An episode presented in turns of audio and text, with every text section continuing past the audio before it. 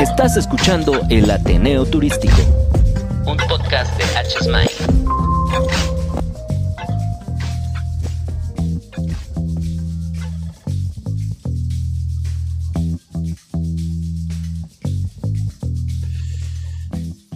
¿Qué tal, colegas del turismo? Bienvenidos a un Ateneo más. Soy Javi Puente. Arrancamos el 2021.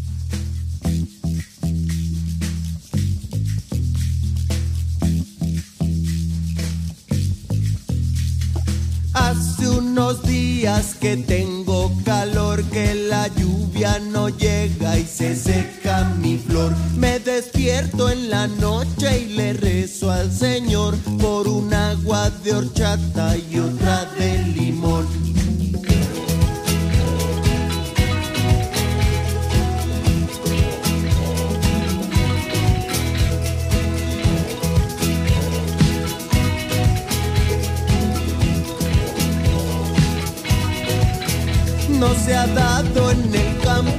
grano de café ni la caña de azúcar que tanto esperé. Se han secado mil montes de puro maguey, ya no hay truque, sirope, la chica aguamiel.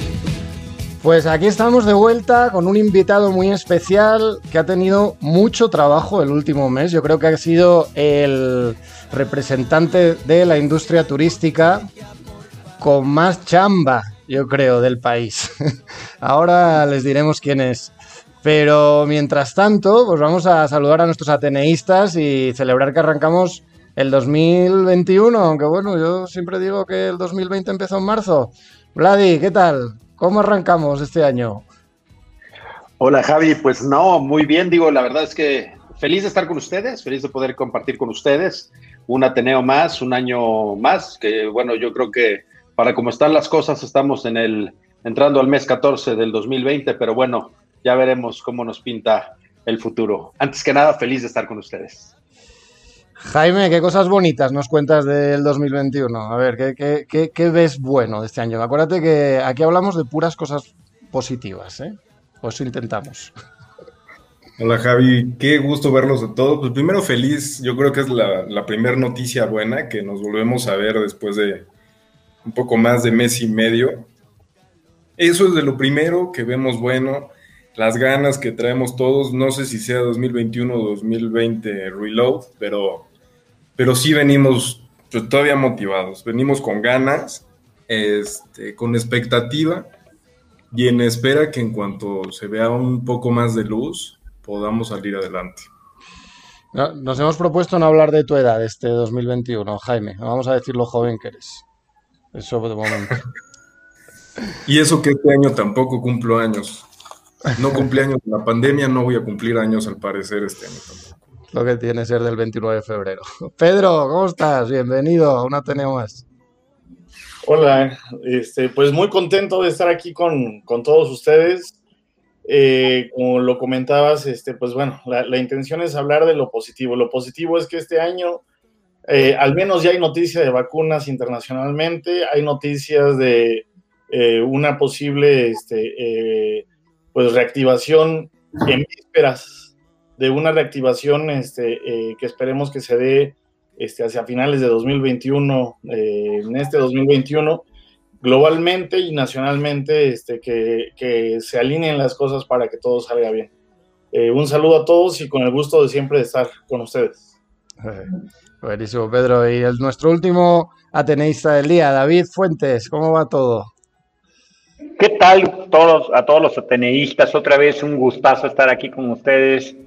Este, la primera cosa grande y positiva que pasa en el año, ¿no? Después, como dice Jaime, después de varias semanas de, no vernos las caras por un, aunque sea por este medio, ¿no? Pero sí, también muy contento porque me gustó mucho lo que dice Pedro, ¿no? De que el fin, por ahí noticias que, que nos genera una perspectiva diferente, ¿no? Yo diría que un poco más optimista y que, y, pero con un poco más de claridad, ¿no? O sea, el año pasado nos pasamos espe especulando todo el año y ahora al menos pues tenemos un poquito de, de sustento, ¿no? De, para, para, ser más optimistas, ¿no? Entonces, uh -huh. vamos a darle con todo, ¿no? Yo creo que todo ya empieza a venir lo mejor.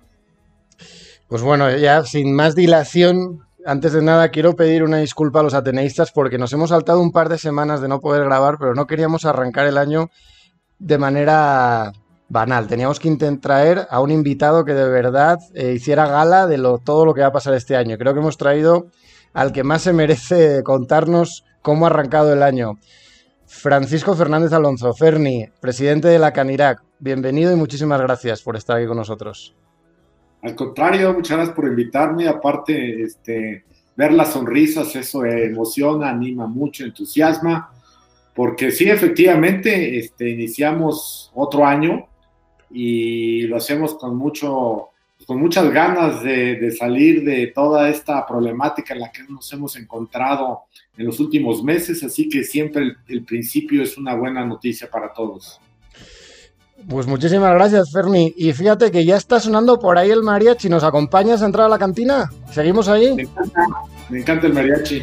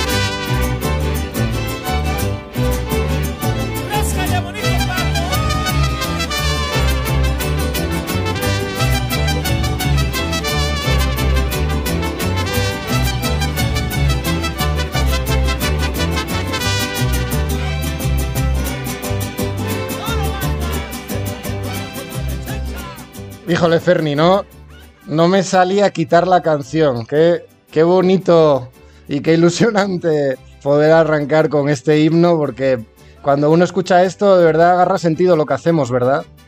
Y a lo que nos dedicamos. Claro, claro. Aparte, esta, esta música de mariachi es la clásica en todo buen. Eh, cuando uno lleva los mariachis, hay que llevar, y normalmente se arranca con esta canción, El Son de la Negra, muy tradicional, muy mexicana y muy alegre. Eh, tú como, como consumidor de, o como cliente de cantinas, ¿dónde guardas la ilusión de volver a una en estas fechas, en estos años? Y tener al mariachi al lado, como, como lo teníamos antes. bueno, los mariachis para mí siempre me han acompañado.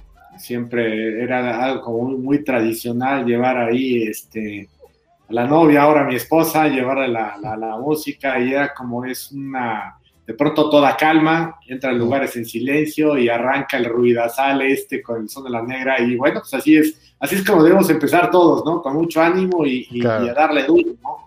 Nos trae todos los recuerdos del mundo y nos recuerda que hay una, hay muchas cosas por delante y que las vamos a sacar con mucho ánimo. Ahora, hablando de, de recuerdos, Ferni, yo tengo una pregunta que hacerte que es, Tú como presidente de la Canirac, ¿no? el, órgano moral, económico más importante o con mayor representatividad del país, porque bueno, hay otras asociaciones, pero la tuya yo creo que es la que más eh, agremiados tiene. ¿Cuál es el recuerdo de tu niñez acerca de un restaurante que recuerdas pues, con más cariño, valga la redundancia? O sea, cuando echas la vista atrás y, piensas en el, en el primer recuerdo de un restaurante, ¿qué se te viene a la cabeza? Pues mira, yo tengo muchos porque yo iba con mis papás al, restaurante y, recuerdo que era una familia donde todos ayudábamos. Entonces, me acuerdo perfectamente estar este, en la cocina sirviendo platos, varias veces quemándome porque a veces por la velocidad de sacar un plato caliente, pues terminabas medio quemado. Y yo, yo lo disfrutaba muchísimo de niño. Yo recuerdo, pero de haber tenido 10, 12 años tratando de ayudar ahí a, a todos. Y, en realidad, como toda mi vida he estado ligado a los restaurantes, eh, pues tengo muchísimas, muchísimas anécdotas, no solamente en la cocina, sino en la parrilla eh, y también algunas veces en el bar. Y la parte que más me gustó siempre es el trato con la gente. Eso me emocionaba mucho, el platicar con la gente, el presentarme, el sugerir platillos, el presentar y el preparar frente a ellos. Eh, ya he perdido la práctica, pero en realidad sí lo hacía y lo hacía bastante bien. Ya, ya ahorita ya me daría pena, yo creo que si me ponen enfrente a preparar algo, ya, ya los nervios o, la, o la, las manos ya no me responderían tan bien, pero bueno, eso sí, muchos recuerdos en, esta, en este gremio. O sea, tú eres de los que empezó viendo la mugre que hay en la barra mirando hacia arriba, ¿no? O sea, desde abajo, no tenías que agacharte. Sí, sí, sí, estaba, estaba un chavo ahí, pero sí lo veía y, bueno, la verdad es que a mí me emocionaba todo ese tema. Es algo con lo que yo he vivido toda mi vida. Yo soy restaurantero desde que nací. Eh, ya mencionan en mi casa que en mis venas no había sangre, sino jugo de carne, que era el platillo tradicional de, de nosotros allá en la mansión. Ah, bueno. Y, y Ferni, cuando, cuando estabas ahí a tus 12, 13 años empezando a, no quemarte con las sartenes, eh, ¿te imaginabas que ibas a liderar a esa industria probablemente en el, el momento, en el proceso más difícil de su historia? No, para nada. De hecho, no. De hecho, cuando, cuando tomé la, la, protesta para ser presidente de la CANIRAC, en realidad no me imaginaba que íbamos, nadie se imaginaba que nos iba a llegar esta pandemia. Había vivido algo y yo me sentía confiado por lo que había sucedido en 2009 con la influenza.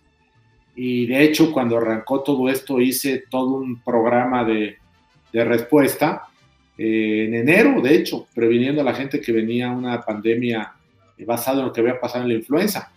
Pero me quedé muy corto me quedé muy, muy corto. Jamás pensé que íbamos a estar casi un año después hablando de lo mismo. En realidad el, impacto fue imprevisible, pero muchísimo más eh, pues profundo de lo que ni siquiera imaginé. ¿Qué, crees que es lo más difícil de, este proceso que te ha tocado liderar? ¿Es, ¿Es, a nivel personal o emocional o, o, es a nivel industrial? O sea, ¿qué, ¿Dónde has...? Tiene que ver con la gente, porque hemos perdido muchos empleos.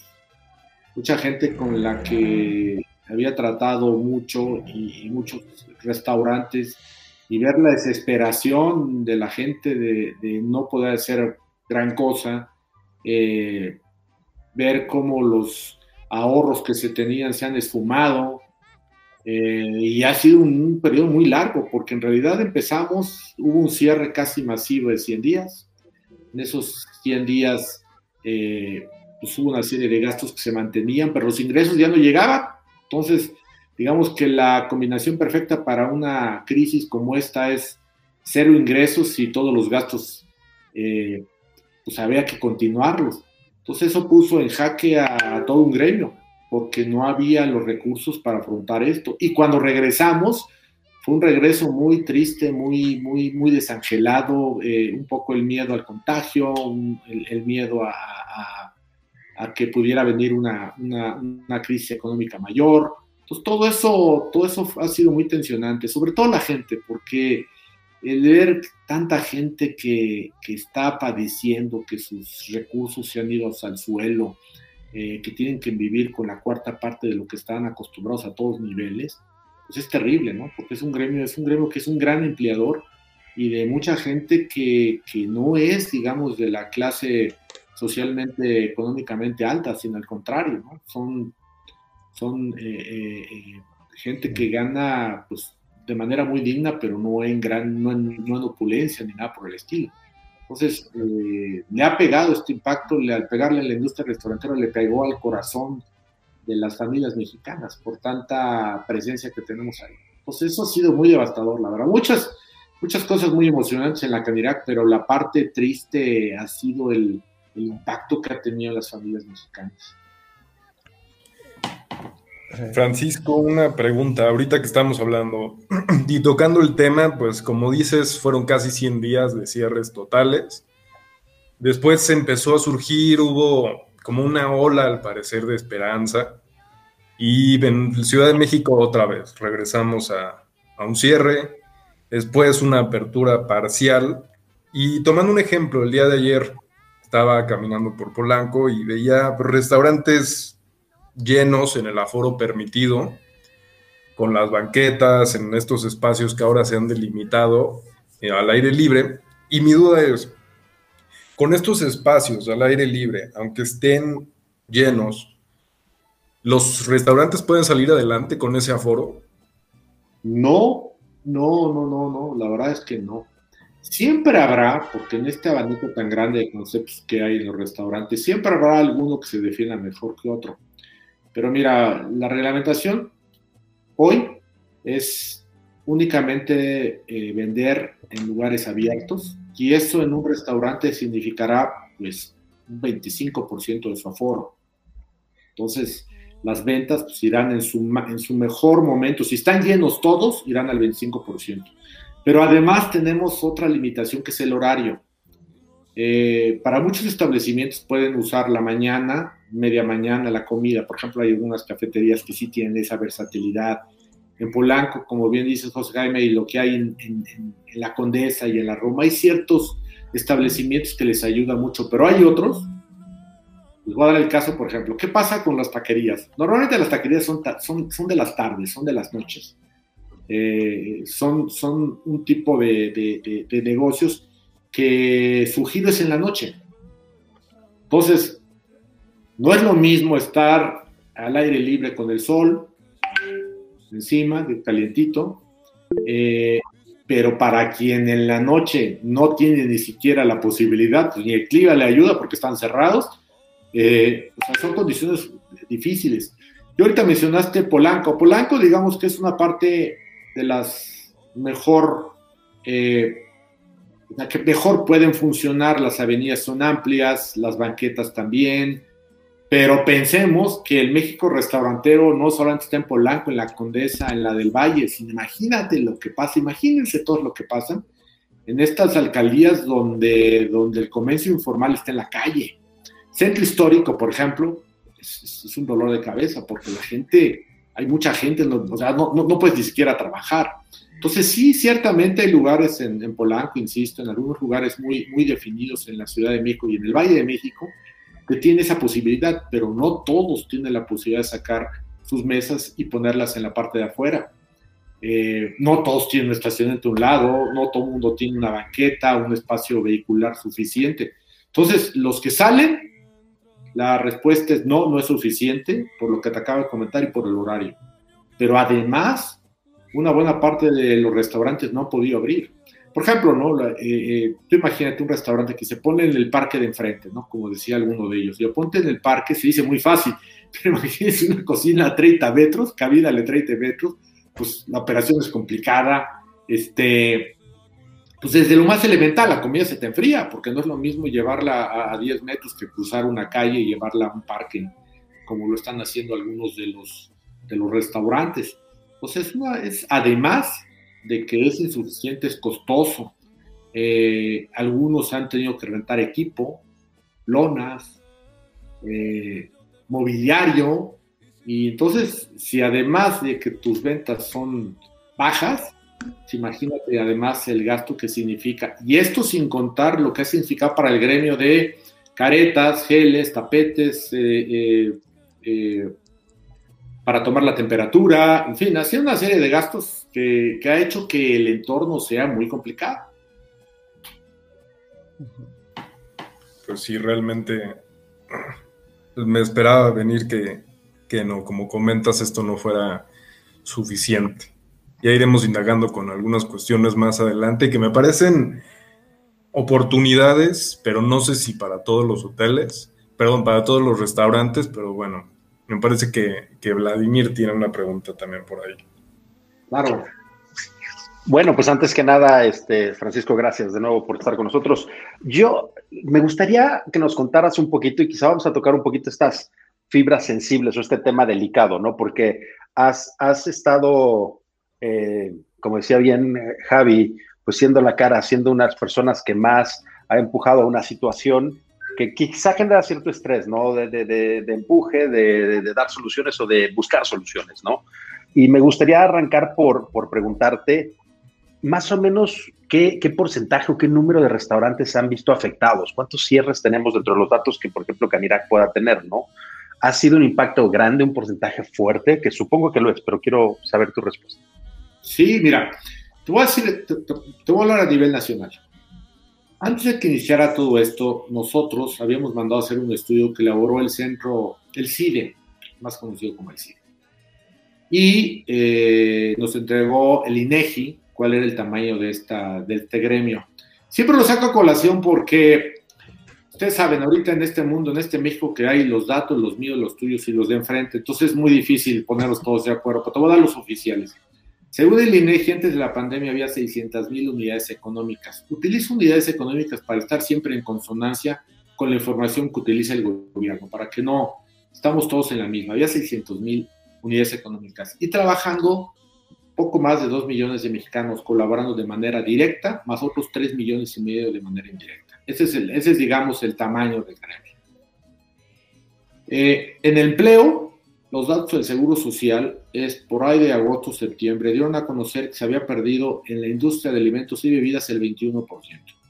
21% sobre 2 millones es, no lo digo yo, es una multiplicación, son 400 mil empleos directos. Eh, con un número similar, alrededor del 15% de unidades económicas que sobre 600 mil, estás hablando de 90 mil económicas. Es un número tototote, por eso cuando yo agarro digo, digo, eh, finalmente eh, el decir malas noticias no, es padre, ¿no? Pero el decir, oye, se cierran, se quedan sin trabajo 400. Hay ciudades que no lo tienen, por Dios, 400 mil personas. imagínense que borramos una ciudad completa. Ese ha sido el impacto que ha tenido para este gremio. Eh, lo que, esa es la razón por la cual en algunos lugares eh, ves, inclusive en Polanco, Jaime que decía en Polanco, pues hay muchos establecimientos que ya cerraron, pero donde, donde más se resiente es en los restaurantes familiares, en los restaurantes pequeños, en los restaurantes que parece que no están, pero están, o sea, porque eh, yo, yo he tenido muchas reuniones con las autoridades y, siempre me quejo porque me hablan y me hablan de reforma, insurgentes y las lomas. Digo, pues aquí todo el mundo parece que vive en las lomas, porque, pero no se dan cuenta que hay cientos de miles de establecimientos en la en Iztacalco y en Venustiano Carranza, en Iztapalapa y en Milpalta. Y bueno, pues esos, esos, esos que no, que no, no tienen el capital, digamos, de otros, son los que han, que han resentido muy, muy, fuerte esta, esta pandemia. Eh, y son los que más afectados, desgraciadamente.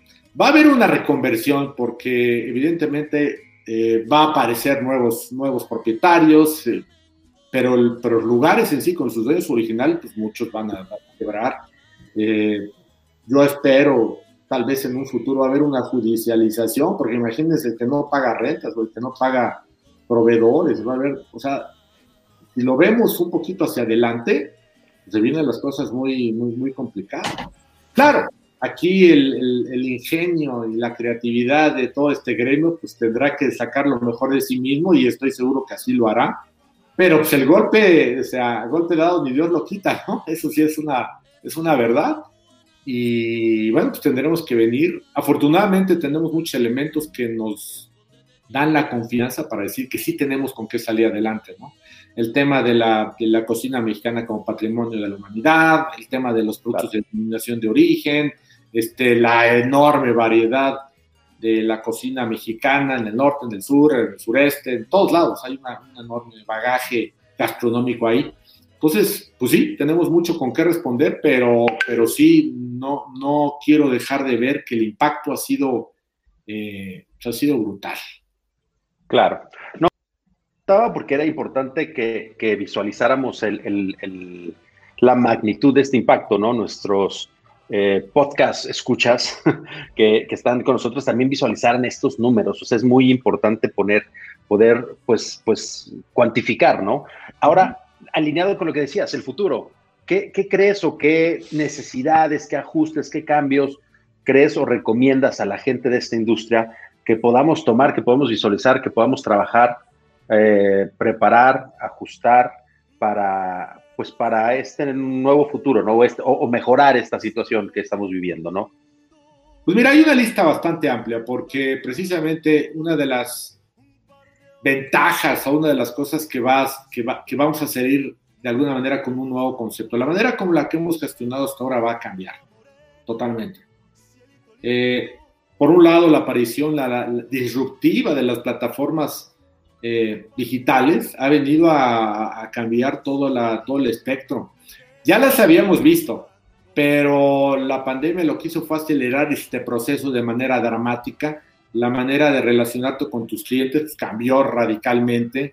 Eh, en un entorno tan complejo eh, va a hacer que se cambien hábitos. Yo, por ejemplo, es algo que estoy viendo. Todos nosotros estábamos acostumbrados a algo y va a haber un cambio vamos a, va a haber una rotación de clientes por todos lados, porque muchas de las oficinas eh, dejarán la gente de asistir, entonces cambiarás. Yo estaba acostumbrado a ir a mi oficina, no sé, cuatro veces o cinco veces a la semana, ahora iré uno, como lo que está pasando. Hay enormes, hay muchos eh, restaurantes que están en, espacios de oficinas y esos van a cambiar su manera de, de trabajar, porque no habrá la misma gente, habrá mucho menos gente, pero además eh, llegarán nuevos clientes que no venían a nuestros restaurantes y otros van a dejar de ir a otros por la propia dinámica, la propia rotación de la gente.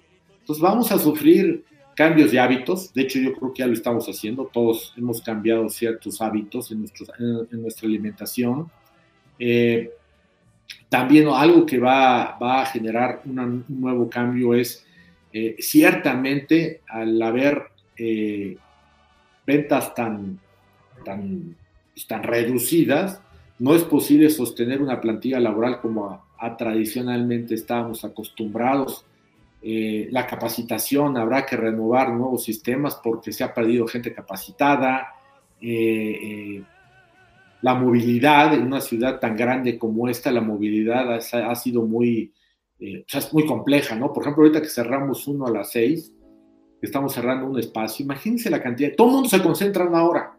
Entonces, eh, ahora hace más tiempo, digamos, de lo que la gente estaba acostumbrada a hacer, porque hay una conexión masiva de, gente esperando el transporte. Eh, evidentemente también habrá que hacer una reconfiguración en, los menús. Eh, tanta gente está pidiendo de comer a sus casas y han ido variando las, los gustos. Entonces habrá que hacer una nueva reconsideración de, los menús el costo de, la comida para llevar es muy elevado por los entregables, por lo que cuestan las plataformas. Pues, todo esto va a generar un, cambio total de, trabajo, de gestionar. hay muchas cosas que, van a cambiar. Evidentemente no lo deseábamos, no lo buscamos, pero llegó y, pues ya estamos en medio de esta eh, de esta vorágine y pues tendremos que hacer uso de toda esa imaginación y toda esa creatividad para acostumbrarnos a esta nueva realidad, El código QR, por ejemplo, ¿no? Todavía hay mucha gente que le cuesta trabajo usar el código QR. Eh, imagínense que hay, hay, buena parte de los clientes que tienen 50 años o más, no están acostumbrados a esta dinámica. Eh, para la gente joven sí, pero para mucha gente no. Eh, inclusive en, el México restaurantero, como yo decía, el 58% son empresas familiares, o sea, no hay, no hay el, que, el que sabe manejar el Facebook, el Instagram, o sea, no hay nada de eso, hay mucha gente que, que, pues, va a tener que poner al día de una manera obligatoria, ¿no? Ya sin, no haber el tiempo, digo, espérate un momentito, este, no, no, ahorita ya no hay, ya no hay eso, tendrás que subirte al, a este al, ferrocarril de la tecnología y trabajar a marchas forzadas para allá. Entonces, un nuevo, un nuevo México restaurantero surgirá de, después de esta pandemia. Francisco, este, digo, me siento ahora como en la mañanera. Tengo muchas preguntas y quisiera poder decir este, la primera pregunta, la segunda, la tercera, pero trataré de, hacer una que englobe varias cosas. ¿Qué pasó, Pedro, esa comparación con Francisco? ¿no? yo, yo nada más dije que me sentía así porque quiero eh, aprovechar el tiempo, no, no la comparación de por cómo responde. El invitado. Si se lo dices a Jaime todavía, pero a Francisco. Pero hay que ser justos. La verdad es que Pedro sí da el, perfil del señor este molécula, o cómo se llama. pensando que el Lord Molécula. de Navidad todavía. Este... Eh, Francisco, oye, pues mira, la verdad es que eh, eh, escuchando Eh, este año, eh, y con esto iniciaba este, la, eh, conversación el día de hoy, yo comentando que, pues bueno, si bien ha sido una época de muchos claroscuros, este, pues pareciera ser que para la industria este, turística, para la, la industria restaurantera de alimentos y bebidas, preparación de alimentos y bebidas, ha sido probablemente más oscuros este, que claros. hoy día hay eh, una expectativa de, una, de que ya estamos viendo la orilla. Eh, probablemente la orilla sigue estando muy lejos, pero al menos ya no nos está pasando lo que hace seis meses que no sabíamos ni siquiera dónde estaba la orilla. Eh, y como tú lo comentabas, desafortunadamente ha habido más de 90 mil establecimientos, que eso implica no solamente las 400 mil personas desempleadas, estamos hablando de este, más personas por el impacto de las familias que, se están quedando sin este apoyo.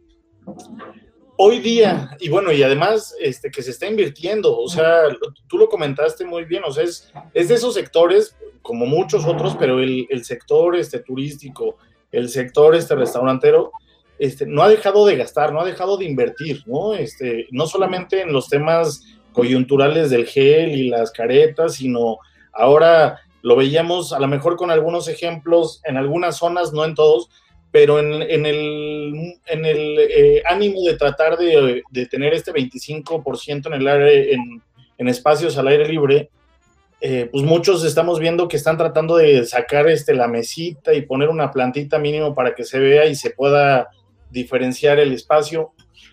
Eh, todavía estamos a tiempo eh, ya conociendo que, que ya se alcanza a ver la orilla, como para que no siga sufriendo más el sector y no se siga hundiendo? Mira, la verdad de las cosas es, mira, ahora que abrimos en esta etapa de al aire libre, yo lo que he comentado es que esto ha sido para el gremio restaurantero oxígeno, pero oxígeno para sobrevivir esto no, no, saca el gremio restaurantero de la terapia intensiva en donde se encuentra actualmente. ¿Se ve más cerca a la orilla? La verdad es que no lo sé. Porque digamos que ya cuando abrimos, íbamos en agosto, septiembre, octubre, ya íbamos, había confianza, empezamos a recuperar ventas, empezamos a encontrar cierta estabilidad. Eh, y de pronto cerramos y de pronto regresamos a un semáforo rojo. Entonces, eh, cuando creíamos que estábamos, eh, digamos, entrando en una etapa de más distensión, hubo un cierre. Y aparte, en un mes fundamental para un gremio como el nuestro, que es diciembre. Entonces, nos eh, fue sumamente, no, no solamente frustrante, sino impactó en las finanzas, en las finanzas de los restaurantes, porque mes es un mes específico, o sea, tradicionalmente en diciembre para los restaurantes es el mes del festejo, es el mes de, las comidas de negocios, es el mes donde uno se reúne con los amigos, es un mes donde se incrementa. Eh, probablemente puede, o sea, pueda coincidir contigo en que vemos la orilla por el tema de las vacunas, que es, es digamos, un tema que hará definirá un cambio. Pero, por otro lado, lo que yo veo es que ya traes a un gremio muy cansado, agotado. Eh, y cuando estás en terapia intensiva, si y, tal vez es un ejemplo malo, pero cuando hay un enfermo que lleva 10 días en terapia intensiva, pues creo que hasta sus familiares ya estarían preparados para que un día llegara el médico y le dijera, ya se murió no es de que, no es algo nuevo, llevamos demasiado tiempo en, terapia intensiva. Entonces, ¿cuál es la diferencia de antes a la hora? La diferencia es que tal vez vemos una, una, una, orilla, pero ya nos agarran muy cansados. Mira, he puesto un ejemplo. Yo, yo soy de los que todavía me levanto a correr. Y, siempre digo, imagínate para un corredor que va en un maratón, y, de por sí es de los que acaban, no hablo de los que hacen dos horas, yo hablo de los que llegan entre las tres horas y cuatro, ¿no?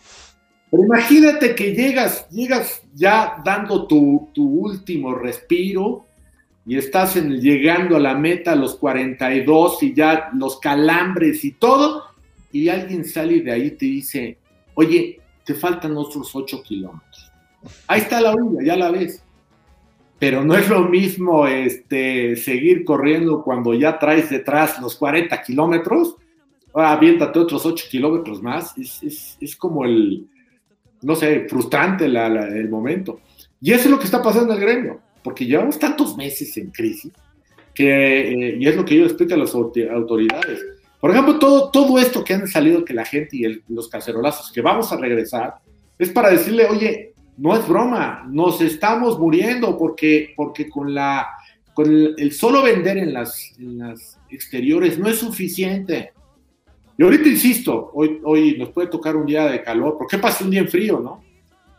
Y si un día nos, vamos a suponer que nos permiten abrir en la noche, pues no es lo mismo estar eh, a las 3 de la tarde con el sol que a las 8 de la noche, ¿no? Y, y, ahorita precisamente, o sea, como que yo diría, caray, se nos juntó la tormenta perfecta, ¿no? Entonces ese es el tema, Pedro, que, que, que yo, yo creo que hay una orilla porque veo una vacuna.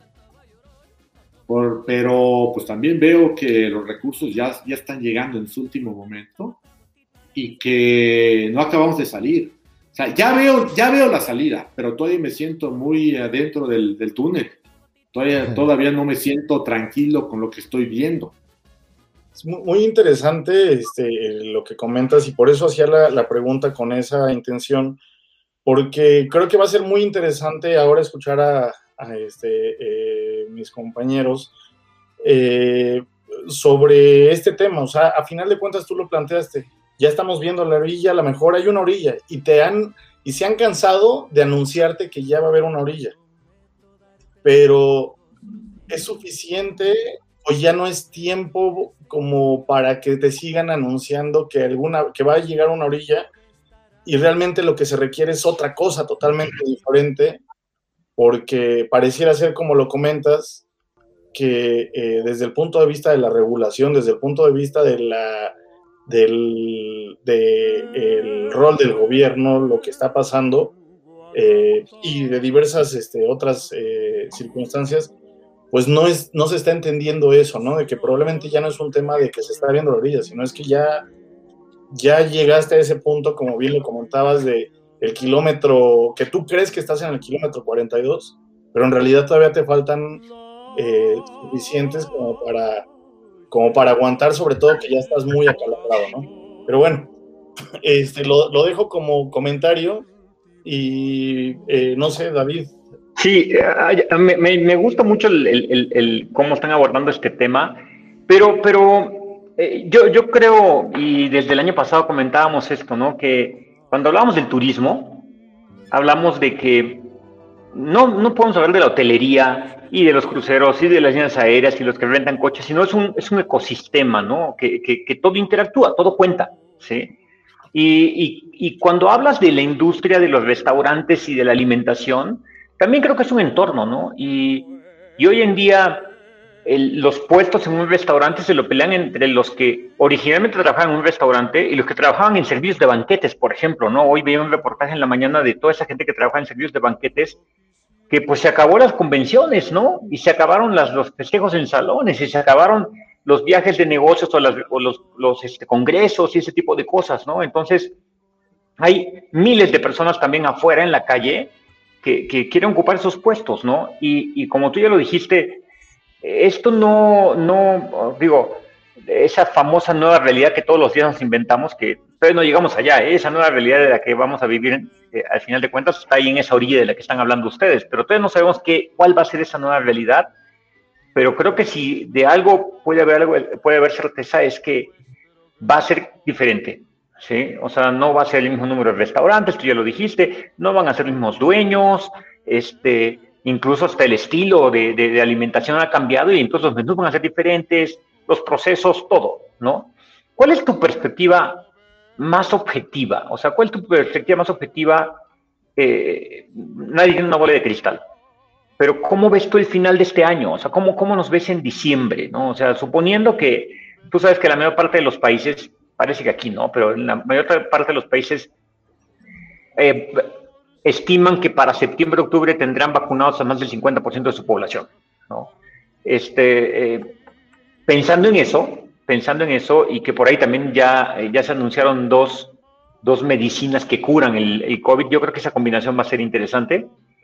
¿Cómo ves diciembre? ¿Cómo ves que terminemos este año? ¿no? ¿Cuál es tu, tu perspectiva de tamaño de la industria? No quiero que me digas el número, pero que me digas más o menos eh, entre lo que está hoy y lo que, y lo que va a ser, ¿no? Este, ¿Cómo se va a comportar? ¿no? Porque creo que como te decía, es un ecosistema, o sea, no, no, no son entes independientes y dependen mucho, ya lo dijiste, del, de, de, la gente trabajando a distancia no favorece a los restaurantes, porque vete una vuelta por Polanco, con, no, no Polanquito, ¿eh? O sea, hay dos Polancos, Polanquito y lo que está del lado de los edificios corporativos, esos restaurantes están cerrados, las oficinas no van a volver a hacer lo mismo. Se estima que México ya perdió el 40% de la ocupación de oficinas. Es una barbaridad. ¿sí? Entonces, todo ese entorno, ¿qué, perspectiva te da a ti para, para cuando termine este año? Mira, yo la veo muy compleja y te voy a decir por muchas razones. Porque adicionalmente a todo lo que hemos hablado, de los foros, de, de, toda la crisis, de la pérdida de, los ahorros, hay un factor que en este momento no, vamos, es el factor económico, las, las carteras de nuestros clientes para decirlo de una manera más, más, más sencilla. Más directa.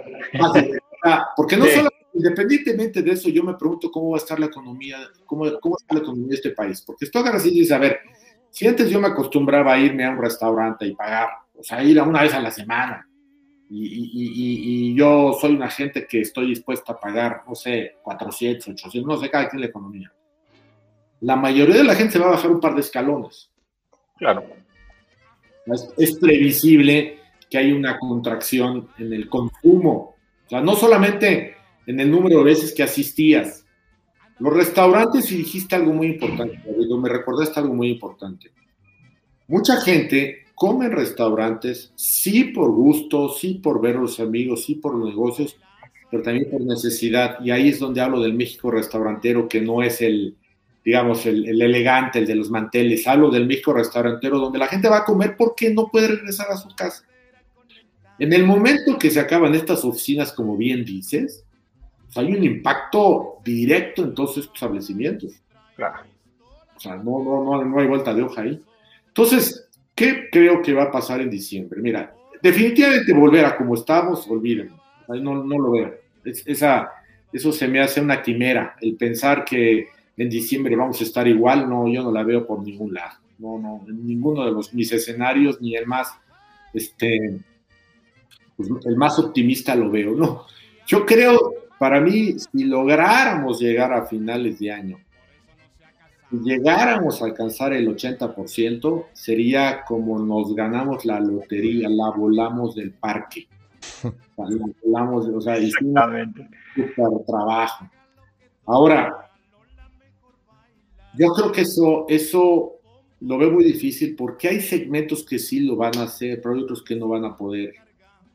Porque eh, en general vamos a seguir perdiendo. Por eso digo que, este ejemplo del maratón es, digo 42 kilómetros porque para alguno que diga, ah, hombre, si ya corriste 42, pues échate 6 más, ¿no? Como pues ya echaste 42, 6 más, pues qué más da, ¿no? Pues no, no, es más después del maratón son muchísimos puede indicar el infarto. O sea, yo no sé cuánta gente pudiera seguir 6 kilómetros más después de los 42. Igual llega el, 5% o menos, no sé. Entonces creo que eh, nos espera un futuro complejo para los restaurantes. Y aparte déjame decirte algo importante, que seguramente algunos de nuestros compañeros que están ligados al turismo te lo han de haber dicho, se los han de haber dicho. Mira, en el caso de la influencia, cuando tuvimos ese impacto, México país estaba dañado pero Estados Unidos, Canadá estaban económicamente muy fuertes. Hoy encontramos que nuestros vecinos, que aparte son nuestros, eh, pues quienes más turistas traen a nuestro país, se encuentran también pasando por una crisis económica importante. O sea, no solamente está pegado México, sino también está el caso de Estados Unidos y el caso de Canadá. Hay segmentos que yo no sé cómo los vamos a recuperar. Miren, eh, lo he comentado en muchas ocasiones, pero hablando de turismo concretamente, los restaurantes, ¿qué pasa con Cozumel? Cozumel, si recuerdan, presumíamos de que éramos el destino turístico. Cozumel, el destino turístico que más cruceros recibía en el mundo. Desde marzo, vamos, no llega ni una lancha. Entonces, tú me dices, ¿cómo se va a recuperar eso? Bueno, pues este, evidentemente no, no veo cómo, no, no, vamos. En este momento no sé, ni siquiera, no sé ni siquiera si hay hoy la posibilidad o se están haciendo reservaciones para estos grandes cruceros. Entonces, depende del segmento, también va a haber una recuperación, porque no pudiéramos hablar de una, de una recuperación generalizada, David. O sea, no, no, no, no va a eso. O sea, yo me imagino eh, eh, toda esa parte, toda la gente que dependía de esos cruceros, y ahí ya hablo de Manzanillo, hablo de Puerto Vallarta, hablo de, de, Cozumel, por supuesto. Mazatlán, Cabos, Ensenada. Ah, sí. O sea, eh, ahí, ahí encontrarán, no sé cuándo se va a recuperar. De hecho, me llamó la atención algún video de todos estos grandes cruceros que están siendo desmantelados. Eh, sí, sí, sí, es tristísimo. O sea, hay barcos que tenían seis años en funcionamiento que ya están en el deshuesadero, ¿no? O sea, es impresionante. Impresionante. Entonces, muy impresionante. hay, factores que en este momento, en el caso de los restaurantes, por la dinámica que traemos, te digo, si llegamos al 80% a finales de año, que no significa que, que el 2021 va a ser el 80% 2020, ¿eh? ojo, no. Igual si llegamos al 60% comparado, también la vamos a volar del parque, ¿no? No, yo digo en diciembre que podemos compararlo, eso pudiera pasar, pero todo el año eso tampoco lo veo. Ahora bien, eh, insisto, depende el, depende el segmento para los restaurantes porque depende en dónde, eh, dónde ha habido una recuperación más, eh, digamos, más fuerte que en otros, porque también hay, diferenciados.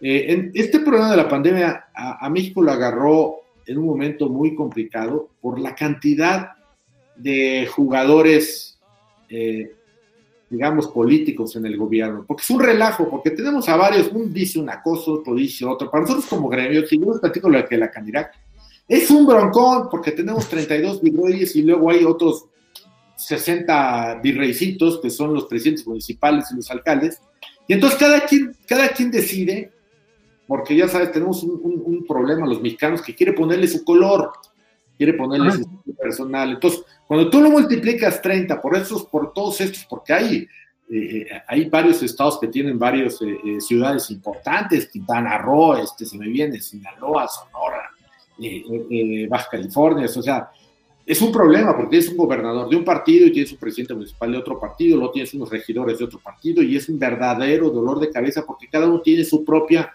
dinámica, sus propios protocolos. Y eso también está frenando también que se desarrollen concretamente. Aquí en la Ciudad de México, eh, les voy a decir un caso. No hemos podido, poder, eh, no hemos podido articular una, pues de alguna manera, una reglamentación que funcione para los dos lados. En muchas partes de la Ciudad de México cruzas una calle y estás en el Estado de México. Claro. Una, buena parte de, la ciudad sucede eso, ¿no? No, el norponiente de la ciudad pasa eso. Sí no nos damos ni cuenta salimos. O sea, yo pude haber entrado y salido tres veces del Estado de México ni cuenta me di porque están muy pegados. Bueno, lo que separa una reglamentación es una calle. Claro. Y eso es un verdadero problema. Entonces, pues sí, tú dices, ¿cómo lo veo? Objetivamente lo veo muy complejo. creo que si lo hiciéramos en términos de apuestas, no apostaría mucho en este momento porque hay muchas variables, muchas, muchas variables que tienen que ver con de factores externos, que tiene que ver con los sectores específicos, eh, que tiene que ver con temas que, que tienen que ver con la enorme reglamentación que tiene este gremio. Eh, nosotros hemos pedido que para que nos ayuden a salir más rápido, pues estamos una, una, una tramitología más sencilla.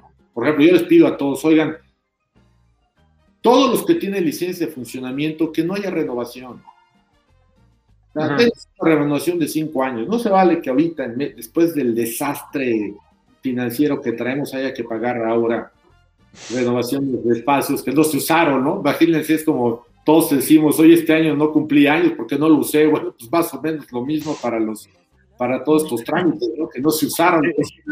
Este, es como, como pagar tenencia este año y tu coche estuvo parado todo el año por la pandemia, ¿no? Algo así debería pasar, ¿no? Porque no lo usamos. sí, exactamente. Vamos, hay, hay, tantas variables imponderables que tiene este gremio. Eh, y bueno, te acabo de comentar una mezcla con, los, con, con todo el tema turístico en el que evidentemente tenemos un peso específico, ¿no? Claro. uno de cada cuatro eh, empleos que tiene el turismo provienen de los alimentos y bebidas. hay, hay, un papel preponderante también del gremio. Y entonces, por eso, esa, esa presencia del turismo nos da, digamos, una visión de lo que está pasando pues, en las ciudades, en las fronteras. Nosotros, para nosotros, las fronteras ha sido muy importante. El cierre de las fronteras ha sido complejísimo porque también ya no hay ese cruce natural que había. Eh, entonces hay muchos imponderables. ¿Cómo se va, cómo va a resultar siendo? Pues tendríamos que abrir las fronteras otra vez como anteriormente estaban, que hoy no están.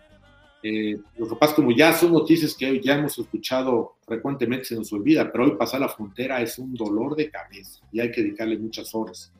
Claro. Eh, el tema de las ciudades, como acabo de decir, los, destinos turísticos, pues depende cuáles. Eh, Tulum va muy bien, pero Tulum es muy chiquito. Todo eso, ah. Va perfecto, sí, pero Tulum es, este, en, el panorama turístico, pues es muy chiquito todavía. No, y hay ciudades que tienen un peso muy específico en el tema de, los restaurantes y alimentos, ¿no? Oaxaca, por ejemplo, es un destino gastronómico, ¿no? Y, y Puerto Vallarta, pues estar en la playa, es el destino de playa más gastronómico del país, ¿no? Entonces, por supuesto que ahí el, peso específico es mucho más alto, ¿no? No, en la Ciudad de México, mira, los restaurantes. Los restaurantes que están en la zona de Polanco están verdaderamente muy, muy abajo, porque no se les olvide que el destino turístico más importante de México es la Ciudad de México. La Ciudad de México. No, bien a la Ciudad de México. Entonces, el momento que tú ves los hoteles, y yo los invito, no les voy a decir nombres para no no me pero si ustedes se van a los hoteles allá, se va a dar cuenta que traen un porcentaje de ocupación del 20% los que les va bien. Este, el aeropuerto, eh, eh, tenemos unos, unos registros de ventas en el suelo. Pero miren, yo, yo, yo quisiera enfocarme más a lo que viene, en, a lo que tenemos que hacer, porque todas estas, eh, todo lo que hemos platicado es todo lo malo que le ha pasado. ¿no? ya, ahora, vamos. ¿dónde vamos a ir?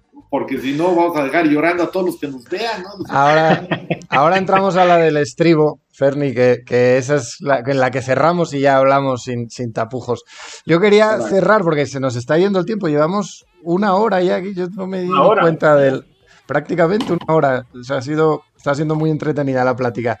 yo, yo quería preguntarte una cosa que, que, que no hace más que venirse a la cabeza cuando veo a esos eh, restauranteros, a, esos, ese personal en Coyoacán sacando las cacerolas eh, hace 20 días aproximadamente, se me venía a la cabeza Madero hace 100 años. No, bueno, él lo hacía por cuestiones políticas. Yo entiendo que ustedes no mueven esto por cuestiones políticas, pero él lo que hizo fue que desencadenó un, un descontento popular y económico que había en el país en aquel momento en la clase trabajadora pobre más importante que era la agrícola entonces había un descontento económico, socioeconómico tan fuerte que tomaron la bandera del sufragio eh, universal no reelección, o efectivo no reelección, lo tomaron como bandera para salir de, pues de esa crisis socioeconómica que estaba azotando el país. Y hoy, ¿quiénes son los que sufren esa crisis socioeconómica en mayúsculas por todo el país? ¿no? Esos 600.000, cuando me habías dicho eran 4 millones, ¿no? 4 millones de, de, trabajadores del sector. Entonces, mi, dudo, o más bien me, me, parece raro que un proyecto como el de Morena, que busca precisamente ayudar a esas clases trabajadoras, no se dé cuenta que los que más lo necesitan son los profesionales del sector turístico. O sea, no entiendo por qué a veces nos ven como los clientes que atendemos, ¿no? Que a veces son precisamente los políticos o, los ricos de otros países. O sea, los que estamos detrás de la barra no somos los que volamos en jet privado ni, ni, que cotizan en bolsa. Entonces no entiendo. Si tú, si tú con e, esto lo encuentras en las reuniones, ¿tienes que pelear contra esta visión? O, no, no, ¿por qué no lo ven? Es un problema, porque mira, yo, yo, yo eh, eh, cuando nos dicen, oye, es que no voy a permitir que la gente gaste eh, eh, en el tal, ¿no? Digo, pues es que de entrada, ¿cuánta gente crees que entra ahí, no? O sea, es un mundo tan absurdo, porque los restaurantes, de entrada, mira, déjame decirles, de entrada ya tuve que explicarles de qué tamaño era este gremio, porque la mayoría de la gente no sabía de qué tamaño este gremio. O sea, lo primero que dije, a ver, no sé si sepas que hay dos millones de empleados directos más otros tres millones y medio directos, lo que nos coloca como gremio en el segundo empleador más grande de este país. Entonces, o sea, primero conoce y aparte conoce donde hay una mayoría femenina, aparte la mayoría femenina es el 60% se les de su familia, y efectivamente, ¿cómo no lo entienden? Pues no, les, ha costado mucho trabajo. Todos los, los cacerolazos, pues es una llamada de atención, es un grito de auxilio, es un grito de desesperación. Y qué bueno que se hace de manera pacífica, digo, la verdad. Se está haciendo con salir y decirle, oye, aquí estamos nosotros, somos muchos, estamos por todos lados eh, y queremos que cambie la narrativa y que tengamos un, lenguaje que tenga sentido. O sea, por ejemplo, nosotros decimos, a ver, ¿por qué? ¿Por qué la gente se contagia más en la noche que en la mañana? Por favor, dame un argumento científico. ¿Por qué, ¿Por qué me puedo tomar un café a las 9 de la mañana y no me, no me contagio? Y el mismo café igual solo a las 10 de la noche sí me contagio. ¿Dónde está esa diferencia? Y entonces, ¿por qué el transporte, si realmente el transporte eh, eh, es seguro, porque si, si, no fuera seguro ya lo hubieras bajado a la mitad. Entonces lo que tenemos que hacer es poner un restaurante en, en un camión, ¿no? Porque ese sí es seguro. Si se trata, entonces necesitamos argumentos, ¿no? Hay que abrir puros food trucks entonces. Sí, hay que meterlos todos en un camión porque en un camión no se contagia nadie, ¿no? Para que podamos... Entonces, ese tipo de narrativa que nos está generando todos no, no, nos ha sentido. Yo cuando oigo hablar a las autoridades de, de gobierno y yo pregunto, a ver, ¿Tú eres médico? Yo no. ¿Quién, ¿Quién, es de quién es médico? ¿Quién es experto en epidemias? Ninguno. Entonces, ¿por qué fregados estamos hablando aquí de epidemias cuando ninguno de nosotros estudió nada de esto? Entonces, mejor traigamos a los expertos, hagamos una, narrativa distinta. Y entonces, sí. Entonces, todo esto debe cambiar y esto nosotros también lo vemos. Y aparte, no soy el único. Hay tanta gente metida en esto. Y, y, ha sido tan, fuerte la afectación que, pues por eso sale la gente reclamando. Yo, yo, yo le he comentado muchas veces, me dice, mira, no me mires a mí, ¿Qué, qué, qué quieres que le voltee y le diga a la gente? ¿Sabes que A partir de mañana nadie come. Ah, bueno. O sea, tenemos que cambiar la narrativa, lo hemos dicho. Desde yeah. hace, nosotros pusimos en la canera que el protocolo de mesa segura. Le dijimos, cambiemos la narrativa de lugares esenciales o no esenciales, porque esenciales es toda la gente que tiene que salir a ganarse la vida. Mejor cambiemos y hagamos ambientes seguros y, y, y clasificamos a la gente a quien cumple y a quien no cumple. Y claro. entonces en ese, en ese, sentido vamos a poder estar todos más a gusto. Es una oportunidad de oro, de hecho, para fiscalizar al, al país, ¿no? Claro, y mientras la gente, mientras sea más fácil vivir en la informalidad que cumpliendo con todo, pues nadie va a querer estar en la formalidad. Claro. La formalidad tienes que pagar cuotas, tienes que pagar impuestos, tienes que pagar seguro social y allá fuera ninguna. Pues es más atractivo vivir en la, en la, informalidad que en la formalidad. Bueno, Ferni, no te queremos enojar, ¿eh? te lo juro, que no queremos enojarte. Vamos a. a sírvete la del estribo. Bueno, dejamos que pasen los. Temas, caray. Eh, dejamos que pasen los cardenales y ya ahorita hablamos sin tapujos, sin orden. Salud con agua, agua salada que en mis ojos se destila. Si el dolor se hiciera tequila con el mío y en una cantina.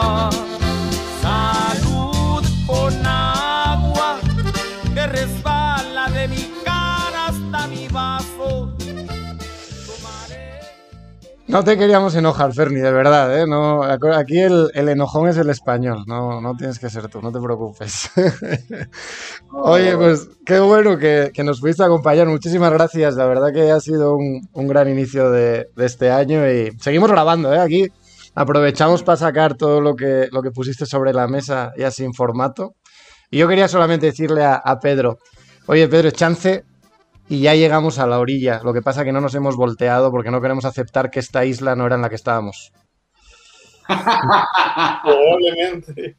O sea, yo estoy de acuerdo con Ferni. Las cosas van a cambiar. Igual ya salimos del túnel, pero ya no hace sol. O sea, pasamos del Bajío a Krill. ¿Sabes? Entró el túnel, Estamos ahí con el sol del Bajío y terminamos en la nieve de Crilly. Entonces queremos, creemos que seguimos dentro y, pues no, hay que, hay que voltearse. Y ahorita también, Javi, bueno, Francisco, sobre todo, te quería preguntar algo hablando de las oportunidades. Ya llevamos mucho, mucho formato yo tenía muchas dudas. Entonces, hablando de esto y ya cambiando un poco el panorama de lo que hablabas de los segmentos de los hoteles, pues sí, hay unos que se van a recuperar más rápido, probablemente los upscales que tienen un, por llamarles de alguna manera, que tienen un background y un sustento diferente, también el comercio informal que de cierta manera no ha parado, pues estos se pueden recuperar, pero todo lo que está en medio es lo que pues, es difícil saber cuándo, cómo.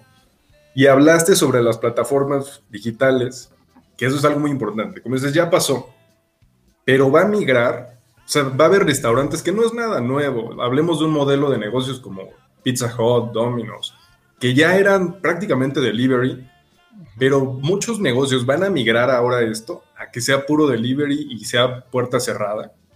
El concepto Dark Kitchen, ¿no? A eso te refieres. pero ya llegó, eso ya llegó, ¿no? Eso ya está. Ya digo, pero va a ser la tendencia, va a migrar. ¿Realmente los, los restaurantes van a poder no. ver esto como algo nuevo? No, no, no. A ver, a ver, el tema de la experiencia no eh, va a continuar. Digo, yo, yo por ejemplo, yo, déjame decir, yo, yo, estoy metido en el tema de las plataformas desde hace muchos años. Yo soy de los que he tenido la oportunidad de, la oportunidad de participar en una universidad que se llama Singularity, Singularity University, que está allá en, está en California. Pues llevo, digamos, llevo siguiendo todo este tema de la, de la tecnología desde hace años. Y hay ejemplos como uno, la tecnología no sustituye la experiencia y eso lo vimos primero en los libros. Eh, todo el mundo pensaba que la gente iba, de, iba a sustituir una, eh, alguna tableta por un libro. Y la experiencia juega un papel muy importante, aún teniendo la tecnología. Entonces, por supuesto, hay gente que va a migrar a una tableta, pero hay mucha gente que va a querer seguir la, la, la experiencia. ¿Qué va a cambiar? La experiencia misma. La experiencia la van a buscar, lo que va a cambiar es la experiencia. Por ejemplo, comida para llevar. Yo no dudo que más adelante la comida para llevar va a llegar muy sofisticada. Ya te va en una bolsa, en un plato, en una presentación distinta. En dron, ¿no? Va, va, a cambiar, claro, va a cambiar porque además si hoy te cobro lo mismo o más y te lleva a tu casa y llegas a tu casa y dices, ya no está el mantel, ya no te dan los buenos días, las buenas tardes, ya no te despiden. el cobro del cubierto, ¿no? pues ya no, ya, ya como que dice, oye, pues sí me gustó la primera, ¿no? Y aparte, este, pues te vas a dar cuenta que muchos platillos te salen más baratos que los preparas tú. Hay todo una, todo esto va a cambiar. Mira, eh, el costo de las plataformas para los restaurantes ha sido muy elevado, es muy elevado, por, por, la razón de los negocios. Y hay una razón de ser, porque yo lo conozco muy bien, porque pues he trabajado en esto también. Yo soy de los que he tenido la oportunidad de trabajar en conceptos distintos. Eh, mi familia nació con un concepto, eh, crecimos mucho, luego, luego me dediqué a, a, ser más restaurantero de un micro restaurantero y luego volví otra vez a tomar otro grupo igual y más grande y aparte con, muchas, con muchos conceptos. Entonces, digamos que tengo la experiencia de lo que es el, la microadministración y la macroadministración, ¿no? Con mucha gente. Yo les voy a decir una cosa. Eh, sí va a haber una mutación a, la, por medio de las plataformas, pero hay muchos que no les deja. Hoy, por ejemplo, hay mucha gente que está vendiendo, pero está perdiendo dinero con sus ventas. Es como un juego, eh, el gato que quiere alcanzar la cola, no, no la va a alcanzar jamás. Están ingresando flujo, pero no es suficiente. Eh, de hecho, la Canirac lanzó la semana pasada su plataforma, la plataforma ya propia de la Canirac, que traen una diferencia, hay, una diferencia básica. Una cobra una comisión y, la de la Canirac será una suscripción mensual, nada más. Eh, la diferencia es, es, muy importante en dinero, pero también tiene sus ventajas y sus desventajas. Está diseñada más bien para establecimientos pequeños para, aquellos que puedan subirse. Las art kitchens, claro que van a venir porque, eh, y, aparte va a haber un cambio actual de la como se están haciendo, porque se están abandonando muchos lugares hay muchas oficinas, muchos espacios comerciales que se van a dejar. Pues va a haber de pronto muchísimas ubicaciones disponibles para todo el mundo y para todos los establecimientos. También va a haber un cambio ahí. Eh, hay una gran diferencia. Hay, hay, hay, la, la, la, original Dark Kitchen es la que no tiene marca. Tú hablas y pides a un lugar y pides unos tacos, una hamburguesa y unas, una pizza. Te van a llegar algo así como de marca libre, ¿no? Lo que conocemos como la marca libre, ¿no? no tiene una marca específica. Y hay otras, eh, Dark Kitchen, que serán las propias empresas quien la pongan para acercarse a su, a su cliente, ¿no? Si yo tengo un restaurante en la Condesa y alguien que vive en el Pedregal quiere un platillo de esos, tendrá una cocina, eh, digamos, cerca del Pedregal para poder llevar eso, ¿no? Por si no los transportes van a ser, el traslado va a ser muy, muy largo. Sí, por supuesto, va a haber muchas cosas nuevas. Eh, eh, muchos platillos nuevos, porque no todos los platillos tradicionales se pueden llevar en comida para llevar. Por otro lado, se está llevando la experiencia de que te mando toda la, todos los ingredientes para que tú lo prepares. Y esa será una nueva modalidad para que tú, tú organices a tu grupo de amigos y te llegue todos los ingredientes y tú lo vas a terminar de cocinar. Va a ser mucho más sencillo porque en realidad ya nada más va a ser, digamos, calentar y va a ser algo más sencillo, pero también va a haber esa nueva modalidad. También lo que decían los banqueteros, los chefs que van a ir a tu casa a prepararte. Va, va a haber muchas modalidades, ¿eh? muchas, muchas.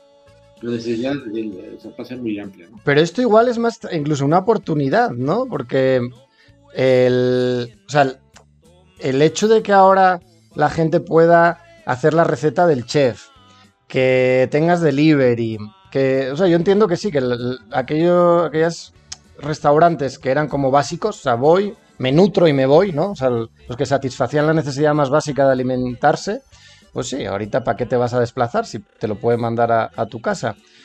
Pero, pero hace 20 años, el que se atrevía a, regalar una receta a un cliente para que la hiciera en su casa, híjole, parecía un extraterrestre, ¿no?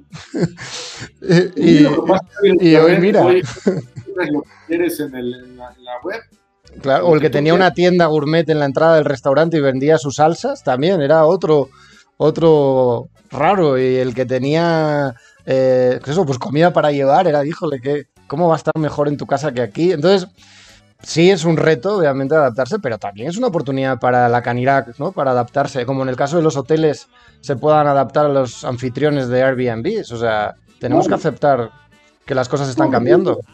De hecho, le está pasando a todas estas gentes que llevan comida a sus casas, que es lo que la autoridad dice, oye, estos ya no están pagando impuestos, pues no. Ya no. Todos ya, no ya, ya lo hacen en efectivo y lo hacen, pues sí. Exacto, sí. Sí, sí. Entonces habrá una nueva realidad, ¿no? También. Y que se convertirán entonces estas aplicaciones como lo que son las OTAs para los hoteles. Es un mal necesario sobre el cual tendrán que trabajar. Y no me gustaría verme técnico, pero al final no a los hoteles individuales, que como comentas, para eso está haciendo una plataforma la Canirac, pero en hoteles, en restaurantes que tienen muchas marcas, o bueno, grupos, no podrían aplicar un poco de economías de gama, así como lo manejan, no sé, no te cobra lo mismo Expedia si eres Marriott como si eres un hotel independiente. Entonces también estos grupos al unirse no tendrían ese poder de negociación para bajar condiciones? Respóndete tú, Jaime, desde los hoteles. O sea, ¿no? o sea, lo hemos conseguido nosotros con las OTAs en la asociación. Es que hay algunos, o sea, hay grupos ya grandes que sí lo hacen. Ahorita como está iniciando, justamente no sé si sería como el antes de que se haga el monstruo. No sé. Mira, no, hoteles, según la asociación de hoteles, no sé, en la Ciudad de México hay mil, ¿no? o 1100 por ahí, ¿no? 2000. 2000. Aquí hay 90 mil. A poner de acuerdo todos es una bronquísima, somos muchísimos. Pero aparte, como bien dice Javier, ¿no crees que es tan fácil ponerse de acuerdo? No.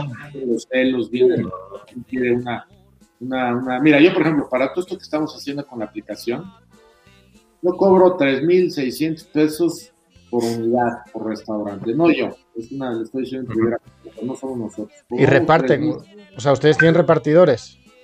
Nosotros no, es una alianza comercial con, con Rombo, con Ah. Santander, eh, con Cheque, es una alianza bastante robusta.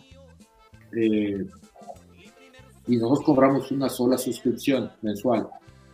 Eh, ya arrancamos, tío, estamos hablando, ya arrancamos en, en Zacatecas, nos vamos a Mérida, Puebla, y hay un rollout ya definido de cómo lo vamos a ir haciendo. Muy bien. Eh, y la idea es, eh, pero tiene, tiene sus ventajas y sus desventajas para la gente. ¿no? Nosotros, la estrategia que estamos haciendo es no meterle gastos innecesarios. La- todo es pura tecnología y, y la fortaleza son los propios restauranteros que promocionen la aplicación. Y Claro. por ahí va el camino. ¿no? Justo las- me confirmó ahora ¿no? el siguiente invitado de, de la cantina para la semana que viene, que será el director jurídico de Airbnb. Mi humilde opinión es que la única manera de combatir estas nuevas plataformas es con regulación. O sea, desgraciadamente. O sea, es con el apoyo no. del, del gobierno. Por supuesto que sí, mira, para nosotros, por ejemplo, y todo habla de los hoteles, porque también tengo experiencia en ese tema. Es, es, no es lógico que se establezca un servicio de hospedaje sin cumplir con lo que se le pide a los hoteles. Entonces, dices, da el servicio que tú quieras, pero que sean todos iguales. O sea, que todos seamos tratados de la misma manera, es lo único que yo diría. Si igual a, la- a las dark kitchens, todo lo que quieras, nada más Claro. trátalos igual, iguales a todos. Y entonces sí, Claro. Oye, ¿quieres tener informales? De acuerdo, todo mundo tiene derecho a vivir y a sobrevivir como pueda. Pero estamos iguales, no, no distintos, estamos todos en las, en las mismas condiciones y entonces sí. Claro. Porque eso es lo que genera, eh, genera conflictos y genera también una, una descomposición social cuando hay unos que no cumplen y otros que sí cumplen. Todos parejos, entonces ahí le entramos a lo que quieras, ¿no? Claro. Yo creo que ese es el camino. ¿no? Oye, Javi, yo creo que, que también ya, ya va siendo hora de, de cambiar el término, ¿no? Porque ya no es ya no es cuestión de combatir a esas plataformas, porque No, ya no las vas a no. combatir. Ya es a buscar la manera de integrarlas de la manera más pareja posible, ¿no? Sí. Pero, pero la batalla está perdida, ahí van a estar y se van a quedar, Sí. ¿no? Entonces ahora hay que buscar cómo hacemos el piso parejo a Así todo el mundo, ¿no? Así es ¿no? como yo lo interpreté, o sea, nosotros dijimos yo en la calidad que a ver, por ahí no voy. Claro. Claro. Yo busqué una sociedad, hicimos una alianza comercial y a ver en dónde podemos entrar y dónde podemos ser competitivos. Para. No, hay, de no acuerdo. hubo victoria ni derrota, sino el doloroso nacimiento de los nuevos restaurantes y el turismo mexicano, ¿no? Entonces, Exactamente. cuanto antes lleguemos. o vaya a mutar, no esto va para allá. Sí. Oigan, Ferni, la pues- próxima necesitan algo de tomar porque esto de, la- de las estos Zooms, pero son más eh, limitados. No, nos- sí, suele, suele haber alguna chela por ahí por el camino, pero yo creo que nos, nos portamos bien esta vez. Luego te, te mandamos Ah, una. nos agarró el lunes, nos agarró el lunes. Andaba, andaba preocupado porque yo estaba en Acapulco y llegué rápido. Mañana tenemos una reunión de, Ah, de trabajo de la que Pues eh, tenemos que hablar. y Estuve 15 días en, en Tulum abriendo un proyecto que por eso llegué tarde. Ahora que tocaste el tema de Tulum, hay que hacer una- un Ateneo de Tulum. Es impresionante lo que ha ocurrido en Tulum esta Navidad. Han, Rosanegra, por ejemplo, ha abierto siete restaurantes. O sea, es una locura lo, que está pasando en, en Tulum. O sea, es, de primer nivel mundial. Eh, yo no, no lo entiendo, no lo dimensiono. ah, ojalá se crezca ordenadamente, porque Tulum efectivamente muy padre, pero sus instalaciones urbanas son bastante malas. Entonces habría que hacer un Sí. ordenamiento, porque si no se lo van a acabar. Sí, Mira, o yo sea- conocí Cancún cuando era una chulada. Sí. Créeme que Cancún era hermosísimo. Este, pero creció desordenadamente. Playa del Carmen le está pasando lo mismo. Y si Tulum no ordena, va a terminar también muy desordenado. Y vas a generar lo que este gobierno dice que no queremos hacer, que es crear polos de desarrollo eh, desequilibrados. O sea, Claro. la- donde conviva la, la, pues, la abundancia el. O sea, yo te diría, Javier, que a los que estén de Tulum, dirirles, oye, necesitamos evitar que se crean luego polos de, de miserias como hay en Cancún, como hay en todos los destinos turísticos. Claro. Que. Sí, no, es, es muy complicado. Otro día lo, lo hablamos con calma, invitamos a alguien de por allá y si te animas, Ferni, estás, está bien invitado cuando quieras a- al No, Ateneo. no. No, inviten- ya, ya invitaron a Torruco, supongo que ya, ¿no? ¿Ya No, no, no hemos, la verdad, no, no se lo he- no le hemos invitado todavía, pero bueno, habría que, que invitarlo. Es bueno para estas conversaciones. Mira, invítalo y pídele que pues, escoja una canción de los Beatles, que es su fan número uno. Sí, sí, le encanta. ¿eh? Entonces, invítalo y va- es muy divertido. Este plan yo creo que le encantaría. Sí. eh, le encantaría. Voy a mandarle un, un correo. A ver si. ¿Sabes que nos decían que no les dejaban todavía hablar en público? Ya sabes, luego dicen que tienen miedo de, de contar alguna cosa y que se haga viral. Y... Entonces dije, bueno, vamos a esperar. Pero No, bueno, bueno. a la mera hora dicen cualquier cosa. Sí, como decimos aquí entre nos. Sí. Sí. bueno, pues ya, ahora sí ya los dejo, caray. Pues Pero, muchísimas bueno, gracias, Fermi. todo el tiempo, así que, que, pues siempre a sus órdenes. Qué bueno que se dio. Y Sí, muchas gracias, hombre. Más, más divertido y menos solos, porque yo estoy solo aquí, no hay nadie en mi casa. Entonces, Eh, Bueno, yo aquí el- he de confesarte que llegué de Tulum con coronavirus y mira, estoy en el día 10 de cuarentena en, en la habitación del hotel. O sea, no... Llevo 10 días sin salir de estos 20 metros cuadrados. O sea que te gano en soledad, lo siento, Ferni. Pues. Pero bueno, estamos bien, gracias a Dios. Muchas gracias, ¿eh? Y estaremos en contacto a todos. Un abrazo. Un gusto haber platicado contigo. Hasta luego. Un abrazo. Cuídense. Ya se repetirá. Vamos. Esperemos que muy pronto. Gracias. Bye.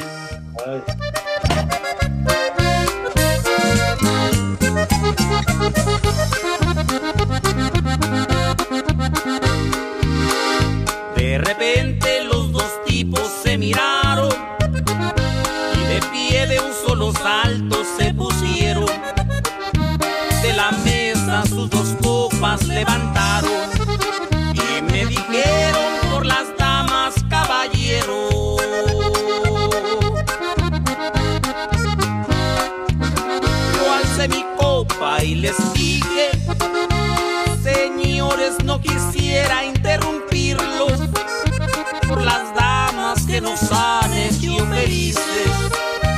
Me pongo yo de pie y por ellas brindo